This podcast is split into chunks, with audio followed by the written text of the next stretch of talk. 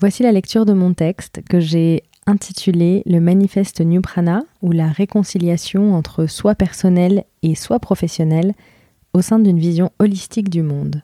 Vous pouvez retrouver ce texte au format écrit sur mon site newprana.com. Introduction. La question centrale qui m'anime est la suivante. Comment réconcilier son soi personnel et son soi professionnel dans le monde du travail? J'appelle soi identité la personne que l'on est dans le cadre de notre sphère personnelle et celle dans notre sphère professionnelle. Grâce à mon expérience d'indépendante, j'ai pu réconcilier mes identités, m'aligner avec mes convictions, mes envies, mes projets professionnels, du moins autant que possible, et surtout de plus en plus. En effet, dans le monde des indépendants, on n'est jamais, ou rarement, divisé entre notre identité personnelle et notre identité professionnelle. Nous comprenons la crise de sens traversée par de nombreux travailleurs et nous sommes parfois passés par là. Et nous pouvons voir qu'on avance aujourd'hui vers cette réconciliation dans le monde du salariat, avec la prise en compte des émotions, des compétences de chacun, avec l'arrivée d'outils de bien-être au travail, on commence enfin à considérer l'individu comme une personne dans son ensemble au sein d'une entreprise. Mais comment en est-on arrivé à devoir créer ces outils? À devoir se rendre compte que les travailleurs sont des personnes et si cette séparation était le résultat de la médicalisation de la naissance? Et si c'était ce que l'on était en train d'essayer de réparer depuis quelques années avec l'avènement du bien-être au travail? Et si toutes les tendances que nous voyons éclore et se renforcer étaient une pièce du puzzle pour avancer, pour permettre à chacun de retrouver son humanité et son identité holistique au travail? Pour rappel, holistique vient du grec ancien holos, signifiant entier. Une approche holistique permet d'envisager les sujets dans leur ensemble, comme faisant partie d'un tout. Aujourd'hui, on peut voir des parallèles entre toutes les grandes tendances actuelles. Le nouveau rapport au travail, le retour aux médecines naturelles, à la méditation, la montée en puissance du féminisme, l'implication dans la cause écologique. Tout se regroupe pour être la face d'un même objet, pour retrouver une vision holistique de soi et du monde. Le cheminement de mes réflexions.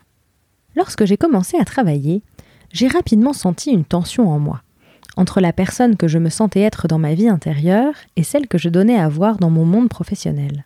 La question se pose évidemment plus largement dans nos vies. Qui est-on vraiment? Et le sait-on tout simplement?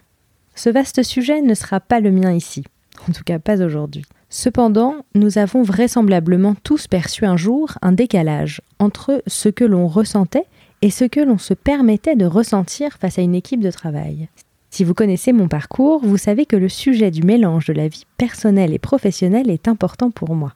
Si vous ne le connaissez pas, vous pouvez le découvrir sur ma page portrait sur mon site. Ces dernières années, par mon expérience d'indépendante, j'ai commencé à me rendre compte que plus j'avançais dans mes projets, plus je me sentais en harmonie avec moi-même. Mes rencontres, mes lectures et tous les débats sur le fameux sujet du sens m'ont fait prendre conscience que les tensions d'identité étaient parfois extrêmement violentes dans le monde du salariat, jusqu'à aller à une forme de déshumanisation, alors qu'elles étaient parfois tout simplement inexistantes dans le monde des indépendants. Le sujet de l'identité m'anime depuis longtemps déjà. En 2009, j'écrivais mon mémoire de master d'anglais sur la notion de l'identité de Middlesex de Jeffrey Eugenides. J'y développais les thèmes de l'identité historique, culturelle, sociale, sexuelle et littéraire. Je ne savais pas alors que plus d'une dizaine d'années plus tard, je me replongerais dans mes écrits et chercherais à les développer davantage. Au fil de mon parcours, je n'ai eu cesse de trouver des parallèles entre le rapport au corps, à la médecine, aux femmes, à la nature et au travail. En partant de mes expériences personnelles et professionnelles, la frontière est souvent floue pour moi mais j'arrive encore à faire une petite distinction, j'ai voulu trouver des clés d'exploration pour comprendre comment nous en étions arrivés à de telles tensions dans le monde du travail et dans nos vies intérieures, et pourquoi les tendances globales actuelles cherchent à renouer avec des traditions plus instinctives dans tous les domaines. Comme je l'évoquais précédemment, j'ai la sensation que tous les sujets sont les faces d'un même objet, et que tout ce qui explose se retrouve dans un même espace. Bien-être au travail, médecine naturelle, féminisme, écologie, et même nouveau rapport à la spiritualité j'aimerais essayer de réfléchir à ce qu'il s'est passé pour que nous en arrivions là. J'ai rencontré il y a quelques mois une jeune femme, Marie, qui souhaitait devenir doula, soit proposer un accompagnement non médical de la grossesse et de l'accouchement aux femmes qui le souhaitent. Notre discussion m'a amené à réfléchir au parallèle possible entre la surmédicalisation de l'accouchement et la déshumanisation au travail. quelque chose en moi s'est allumé à ce moment-là. Je m'intéressais déjà de près aux solutions de bien-être au travail qui commençaient à émerger un peu partout, et j'étais frappée par leur nécessité et quelque part leur ironie.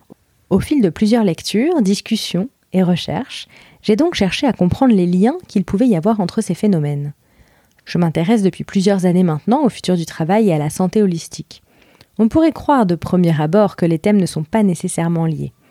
J'ai pourtant l'intuition depuis un moment déjà qu'ils le sont. Lors de cette discussion avec Marie, j'ai senti que je tenais un début d'explication possible, du moins une piste qui méritait d'être explorée. Il ne s'agit pas ici d'une étude exhaustive, mais d'une sélection de chemins pour comprendre les différents enjeux en action. C'est le prisme de mon expérience que j'utilise et les sources qui sont venues à moi ou que j'ai choisi de découvrir pour raconter cela. Je suis donc partie du potentiel impact de la surmédicalisation de la naissance sur la déshumanisation au travail au XXe et XXIe siècle pour arriver à une réflexion sur la place du travail dans nos vies et sur les enjeux qui ont été soulevés par le télétravail et le confinement de mars 2020. J'y ai vu une occasion pour nous de nous aider à définir le nouveau rôle de l'entreprise, dont le monde des freelances et des indépendants est une inspiration pour le monde du travail de demain. Enfin, j'ai voulu faire un parallèle avec les évolutions du rapport à la santé à la médecine complémentaire, à l'écologie, qui nous éclaire pour dessiner le monde que l'on peut espérer pour demain. L'exercice pourra vous paraître inhabituel, je vous invite à jouer le jeu avec moi. Mon but est de comprendre les enjeux actuels pour avancer, pour trouver des solutions, apporter un éclairage et aller vers une forme d'apaisement. Et enfin, renouer avec notre humanité de manière globale et notamment au travail. Retrouvez la partie suivante dans votre application de podcast ou en lien dans la description de l'épisode.